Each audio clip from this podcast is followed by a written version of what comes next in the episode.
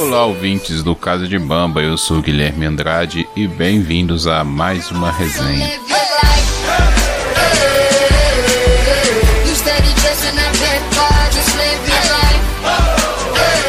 Bom, como de costume, eu acabei de assistir a animação A Família Mitchell e a Revolta das Máquinas. Filme da Netflix estreou agora em 2021. No Wikipedia tá falando que é o lançamento mundial em 30 de abril de 2021. É um filme que acabou de sair no forno aí no final de semana. Uma animação bem interessante em vários aspectos a sinopse da Netflix, né, que é famosa pelas suas péssimas sinopses, era para ser uma viagem de família. Eles só não contavam que iam ter que salvar o mundo do apocalipse das máquinas. É, basicamente é isso mesmo. Uma família comum, norte-americana, pai, mãe, filha mais velha, filho mais novo e um cachorrinho bem estranho. É, vão embarcar numa viagem porque a menina vai entrar para a faculdade, né? E o, ela vive em conflito com o pai. Ela muito ligada à tecnologia, ele totalmente averso. E para, sei lá, uma última chance de terem um momento em família, é, ele, o pai propõe de levar o todo mundo, né, nessa viagem ali. Quando a filha vai para a faculdade, eles vão de carro e no meio dessa viagem estoura a revolução das máquinas e eles são a última esperança da humanidade. Né? As máquinas capturam todos os humanos, tal qual Guerra dos Mundos, e eles são os únicos que não são capturados.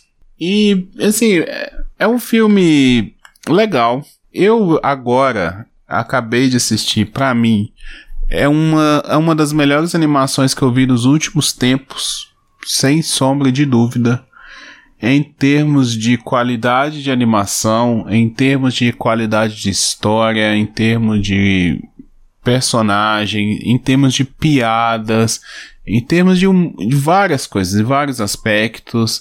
Essa, essa animação, esse filme está no meu top aí da, das animações ao lado de Detona Ralph, ao lado de Shrek, junto com Divertidamente. É um desses, o Wall-E, né? É um desses filmes que aparentemente não são grandes coisas, mas é bem interessante. Tem muita coisa ali. Conta uma história muito humana. Segundo a Wikipedia aqui também, que eu só dei uma pesquisada rápida, esse filme foi distribuído pela Sony Pictures, né? É produzido, distribuído pela Sony Pictures. E então é um filme que foge ali do, do dos dominantes, né, que é a, a, Disney, Pixar e a DreamWorks que, que corre por fora sempre, né? Ser da Sony Pictures fala muito também sobre o traço do da animação, porque lembra muito aquele traço do Aranha Verso, né? Homem-Aranha no Aranha Verso com o Miles Morales, que é também uma das melhores coisas aí que nós tivemos. Eu acho que, se eu não me engano, ganhou até o Oscar de melhor animação no ano. É, é um traço muito diferente, bem cartunesco e eles usam uma parada que é bem legal que o, a animação do irmão do Jorel também usa muito, que é misturar uh, imagens reais né, com imagens animadas. Então, de vez em quando, eles fazem umas montagens muito interessante. Que, que, é, que dá um tom, às vezes eles param. Esse filme ele tem uma dinâmica diferente, muito rápida, tem muita inserção no meio do filme, então, ah, do nada eles param o filme e faz um meme de, de, de filtro de gatinho, sabe? Esse filme é muito atual, assim. É, são uma hora e 54 minutos de filme. Isso, uma hora e 53 minutos de filme. É um filme até demorado, grande. Animações não costumam ter duas horas, né? Geralmente animações são mais curtas. Até porque o custo de produção de uma animação é altíssimo, então quanto maior o filme, maior o custo, né? Geralmente eles tendem a, a encurtar ali para uma hora e meia é, um longa de animação. O, a história não, não é muito complexa, não é nada que a gente não tenha visto. Até essa temática do, do filho indo para a faculdade e né, o adolescente entrando na vida adulta e confrontando com os pais que são de outra geração. É, não é nada de extraordinariamente diferente, só que como é feito, é muito legal, porque tem toda uma dinâmica da família, o conflito maior entre o pai e a filha, a mãe e o filho mais novo, eles estão ali sentindo, né, é, todo aquele aquele drama que está acontecendo porque é, tá perdendo a, a filha, né, que ou a irmã que vai para a faculdade, então parece que eles são bem próximos, apesar também do, do filme mostrar que eles são muito ligados na internet, né? Que a, a série, o filme, ele tenta dar essa discussão de que as pessoas estão muito ligadas nos smartphones, na, na internet, nos computadores, estão perdendo o contato visual, né? O contato no, no pessoal ali, o olho no olho. E, mas mesmo assim, é, dá pra ver que a família é muito próxima, eles têm o carinho entre eles, eles têm é, as brincadeiras, né? Então, o filme tenta propor essa discussão, e eu acho que é aí que vem a inovação no filme.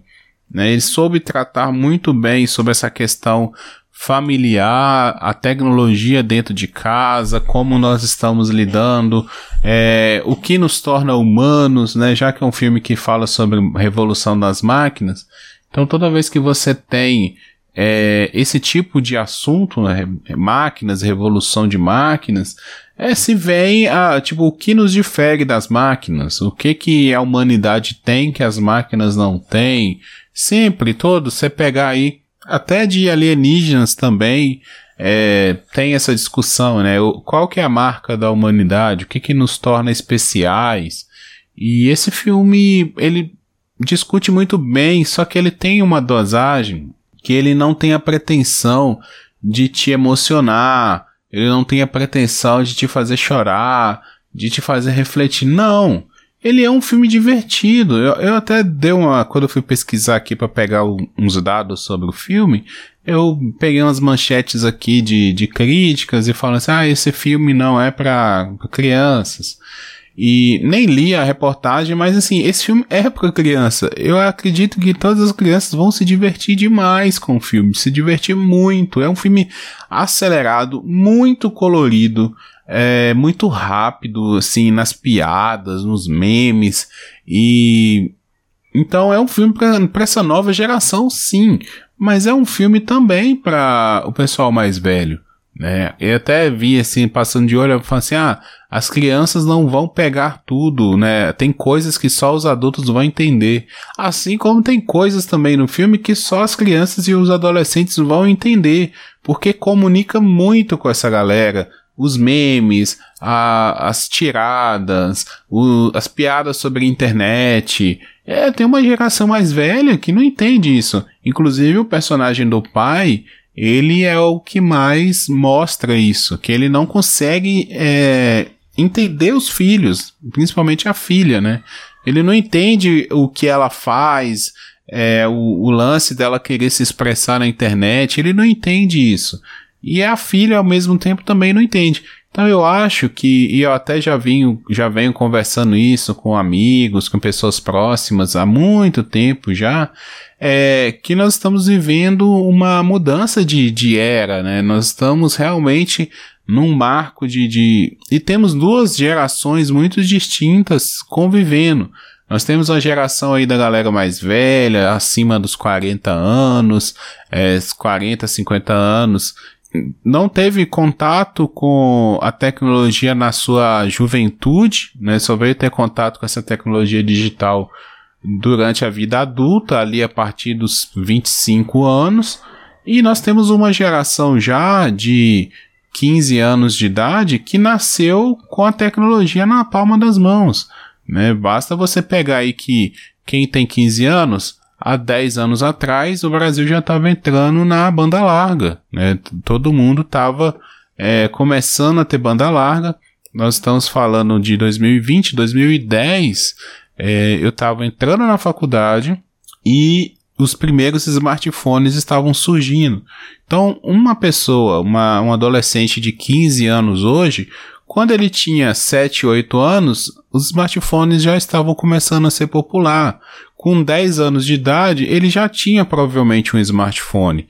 Então, é uma geração que cresceu com a tecnologia e eles têm uma forma totalmente de, diferente de lidar com isso. Então, você imagina aí, é, os avós e os netos não comunicam, não, não falam a mesma língua. Eles são gerações é, totalmente diferentes. Lógico, nós temos aí uma geração intermediária, que é o meu caso, que está ali na, na volta dos 30, que teve a infância sem tecnologia e a juventude a partir da maioridade ali, é, quando começa a se desenvolver como adulto já com acesso à tecnologia. Então, cabe a nós aí fazer esse intermédio, talvez essa geração entenda melhor esse filme. Né? Essa geração consiga absorver 100% do filme e é a geração que fez o filme. No final, do, nos créditos, a gente vê, ele tem várias fotos de dos produtores, né, roteirista, diretor, animador e tudo mais, e, e, é uma galera ali, aparentemente, nessa faixa de idade, 35, é, por aí, né, nessa geração. Então, é, é legal esse ponto de vista do pessoal que não está nos extremos, nem 100% tecnologia, nem praticamente sem tecnologia. É uma galera que cresceu absorvendo aos poucos, né? E sabe como é um mundo mais analógico e sabe também é, usar esse mundo digital como ferramenta. Então, é um filme que traz muitas discussões, por isso que eu tô dizendo, é um dos melhores filmes que eu já vi. É, animações aí eu poderia colocar. Eu teria que fazer essa lista porque eu assisto muita animação. Talvez um dia eu possa até gravar um podcast assim, sei lá, o top 10 animações, porque eu vejo muito mesmo. Eu vejo sempre, a todos os lançamentos eu tô assistindo, que eu gosto muito. E mas sei lá, eu acho que esse filme tá num top 10 de melhores animações pelo conjunto da obra, sabe? Não só pela pelo traço do desenho, não só pela história, por tudo, assim, é um, é um conjunto muito interessante, muito bem feito. A Netflix está apostando bastante nesse, nessas animações. É, um tempo atrás, é, já tem uns dois anos, na verdade, ela trouxe Klaus, que foi um filme totalmente despretensioso. Quando eu vi Klaus, eu não esperava nada, assim, foi, ah, é uma animação, eu vou ver, porque eu gosto de animação, mas não é aquela coisa assim que você tá esperando, sabe? Não é um filme da Pixar, um filme da Disney que você tá esperando para ver.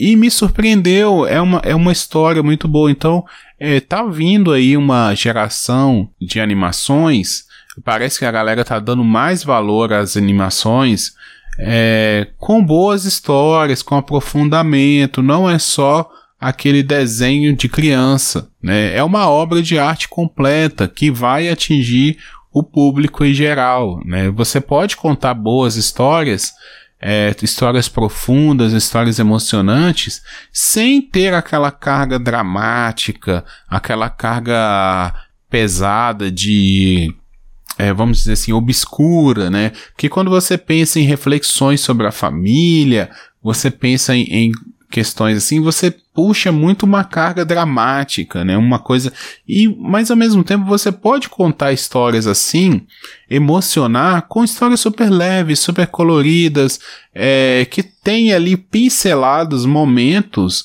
onde a história vai dar uma baixada e vai passar o seu recado.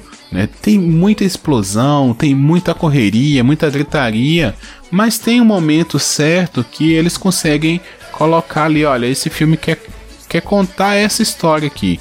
É, tem toda essa alegoria para se divertir, mas a gente tem também esse fio aqui do meio da história para costurar isso tudo. E a família Mitchell e a Revolta das Máquinas é um excelente filme. Acredito que pro ano que vem vem forte aí pro Oscar. Pode ser que a Sony Pictures ganhe esse Oscar aí com é, esse filme.